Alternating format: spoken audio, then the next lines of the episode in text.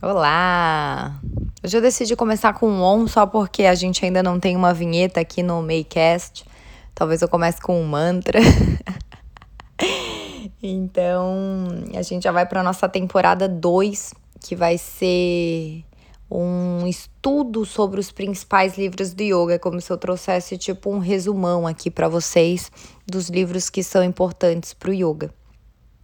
E a gente vai começar com os livros do Hatha Yoga, que todos os estilos basicamente de yoga que a gente pratica hoje em dia, Vinyasa, Ashtanga Vinyasa, né, todos esses mais populares hoje em dia, eles vieram do Hatha Yoga, que foi esse movimento é, que uniu o corpo. O corpo não é mais um empecilho agora para é, atingir a iluminação. Agora o corpo é o seu laboratório, sua mente é o cientista e você vai se unir a ele.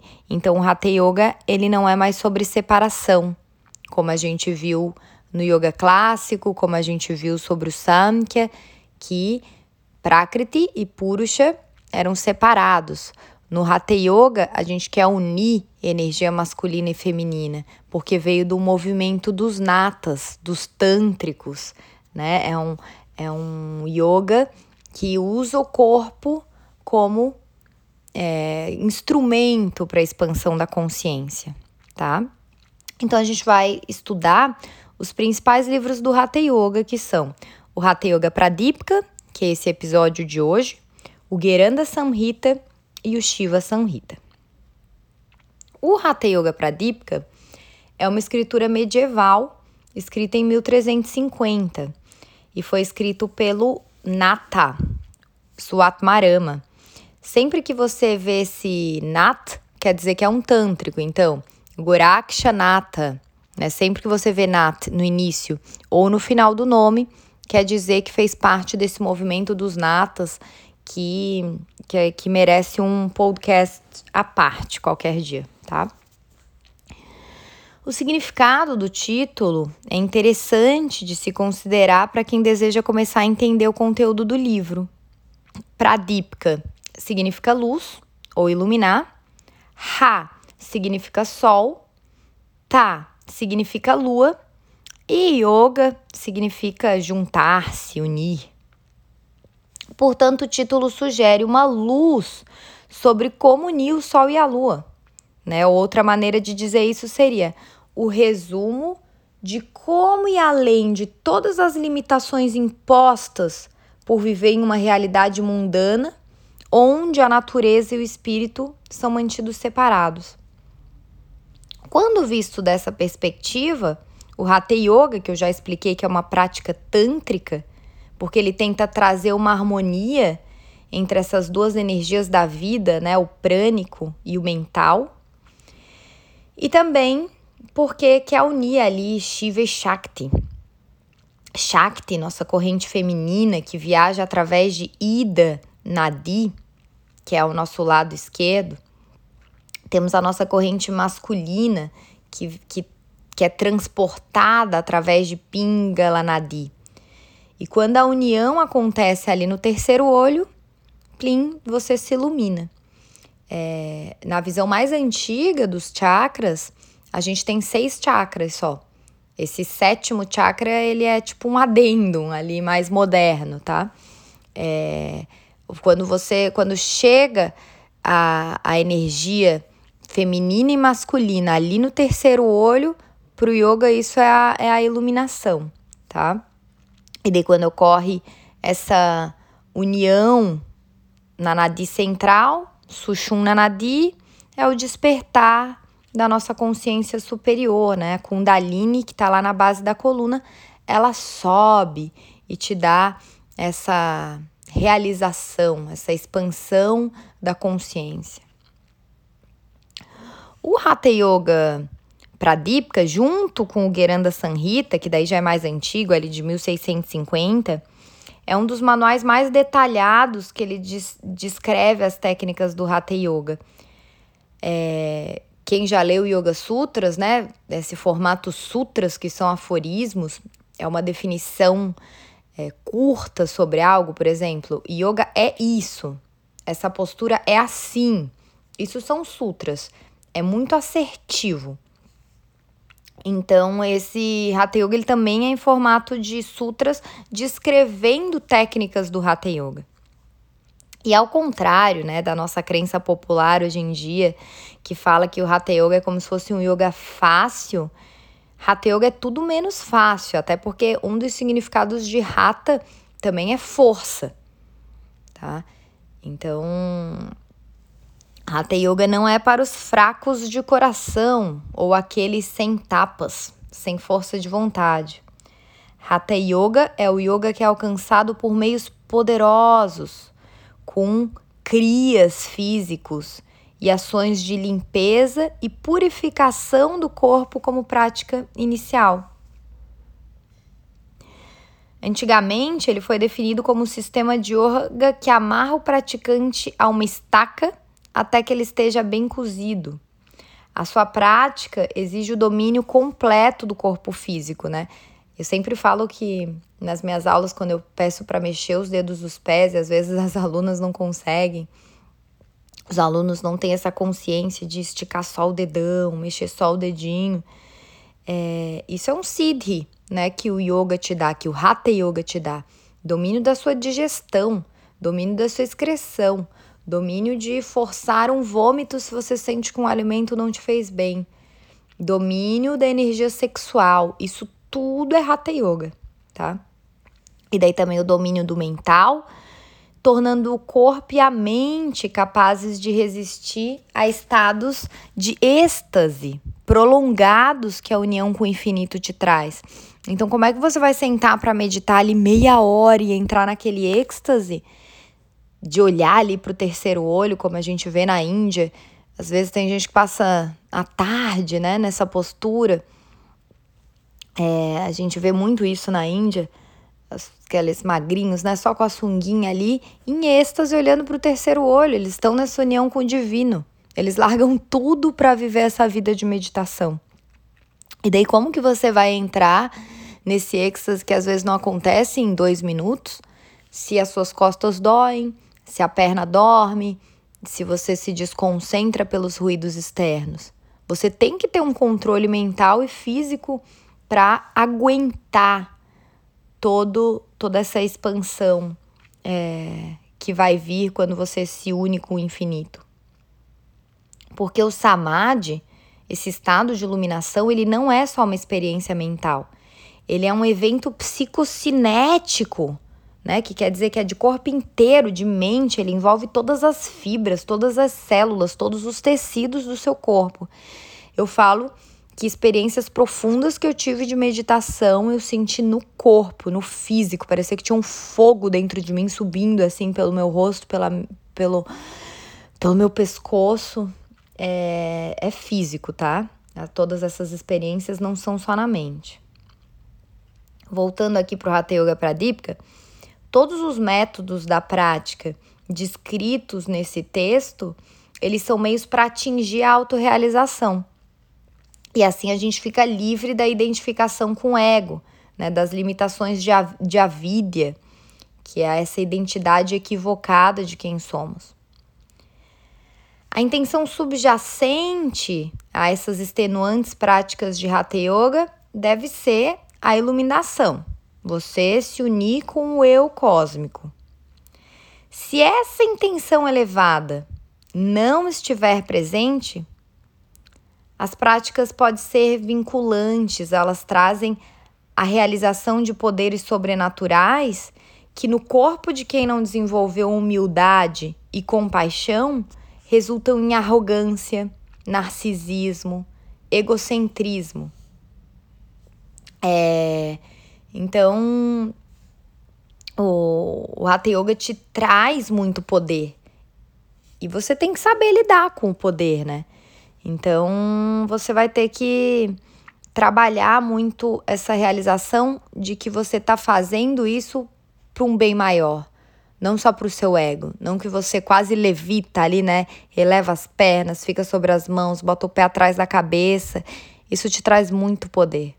E de Kundalini, sem humildade, vira uma pessoa manipuladora e arrogante. O texto é composto por quatro capítulos. O primeiro capítulo trata do asana. Capítulo 2 com Shatkarma e Pranayama. O capítulo 3, Mudra e Bandha. O capítulo 4, Samadhi. No capítulo 1, há diretrizes para o sadhana, bem como realizar vários asanas e também traz sugestões de restrições alimentares que podem ajudar na prática de meditação. O capítulo 2 trata principalmente das técnicas que se chamam chat karmas, é, chat é, seis, karma ação, são as seis ações para limpar o corpo físico. Exercícios respiratórios que purificam o corpo prânico por meio da retenção da respiração, kumbhaka e várias práticas para equilibrar os doshas e liberar a energia bloqueada. O capítulo 3 concentra-se no uso de mudras, que são selos, são gestos, e bandhas, que são bloqueios, que são artifícios para despertar a Kundalini e direcionar a energia para cima, para a iluminação. O capítulo 4 descreve e fornece outras técnicas para atingir a perfeição na forma de ouvir.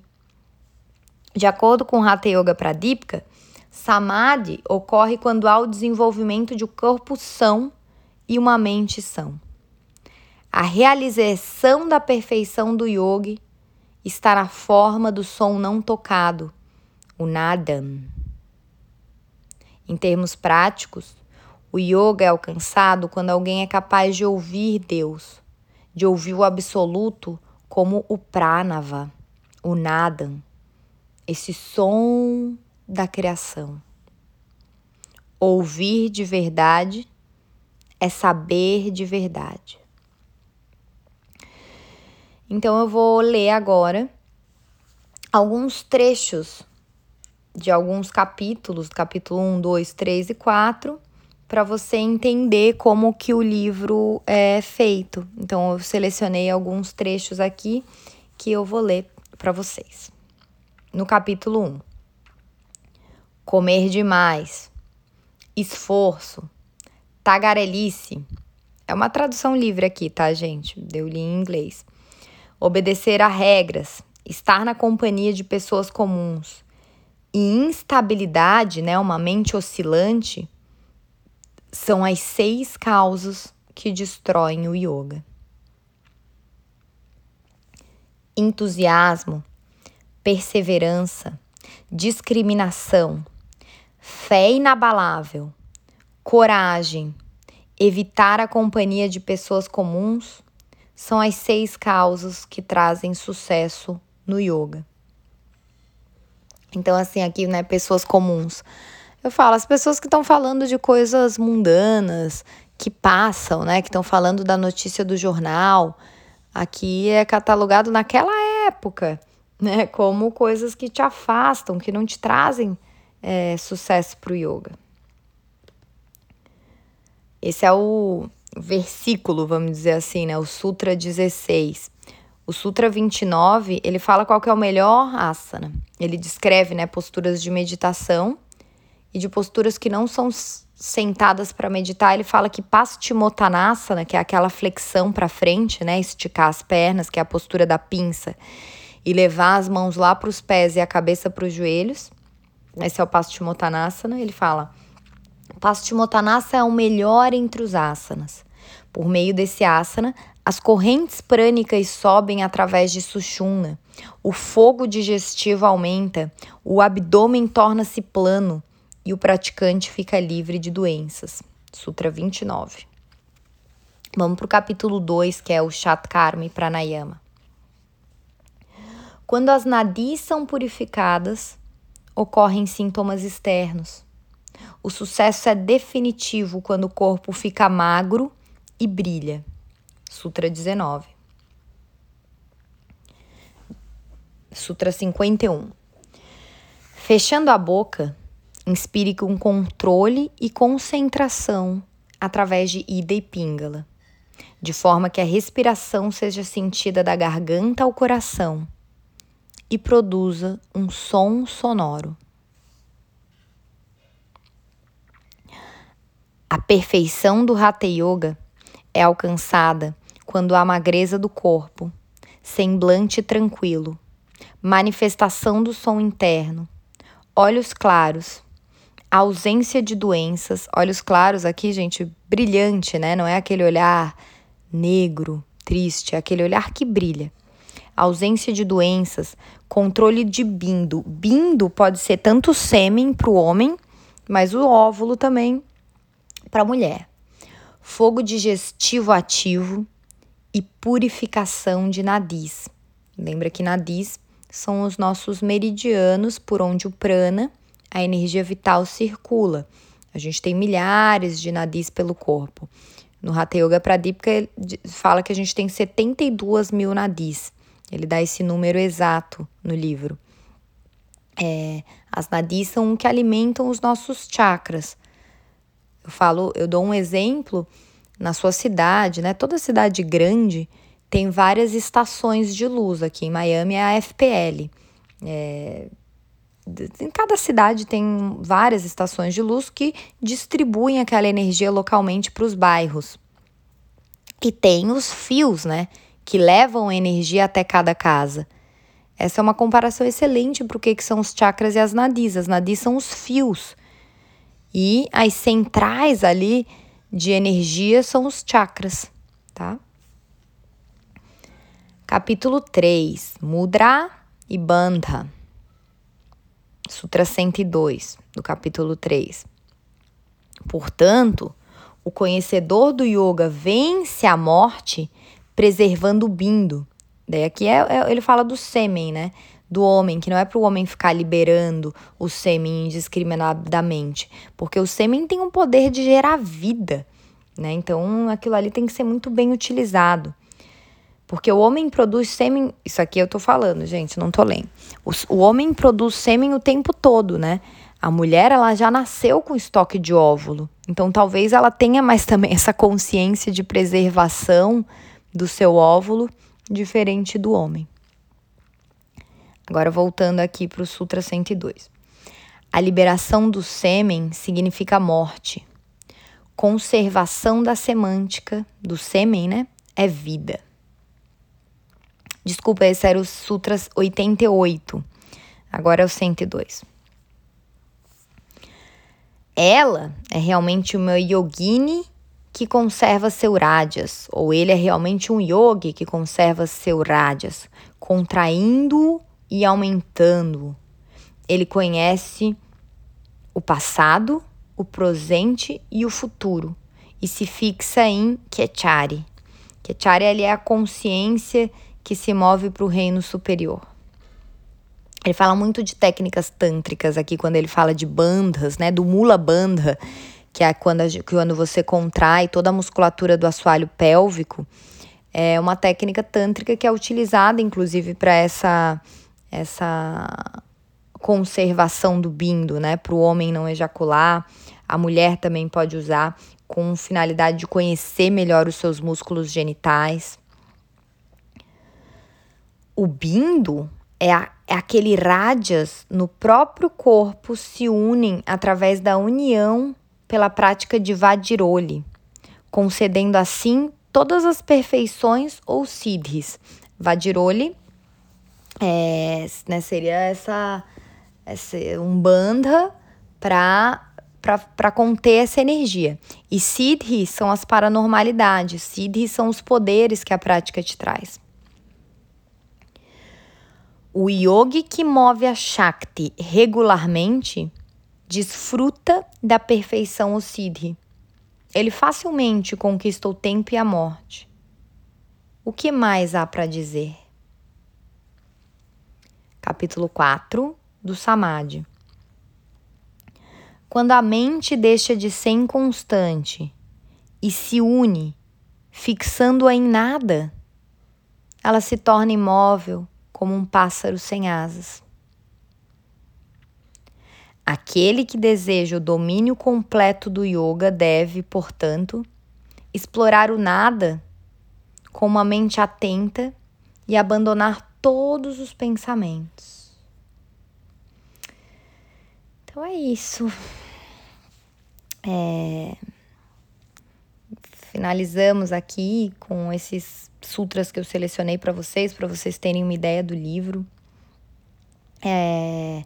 O Hatha Yoga ele seria né, um contínuo do Yoga Sutras de Patanjali, esclarecendo vários pontos que já são abordados no Yoga Sutra, como Siddhis, como Samadhi, só que o Hatha Yoga Pradipika ele enfatiza, que eu amo essa frase, eu falo muito em aula, que a mente não pode ser controlada por meio da mente.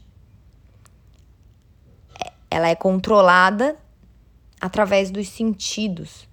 É, tem um sutra que diz, né? A respiração é a senhora dos sentidos, a respiração é a senhora da mente.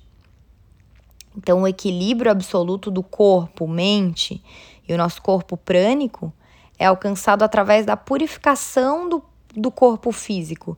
E é que do corpo físico purificado que a gente encontra o acesso para o corpo energético, tá? Então, acho importante também, lembrei aqui de falar, é, no, no Hatha Yoga Pradipika são prescritos 10 yamas e não só 5. São 10 niyamas, que são as, os niyamas são as observâncias no estilo de vida. Os yamas são as diretrizes éticas, observâncias externas com o mundo. O Hatha Yoga Pradipika também fala sobre uma vida isolada, e sobre várias restrições alimentares.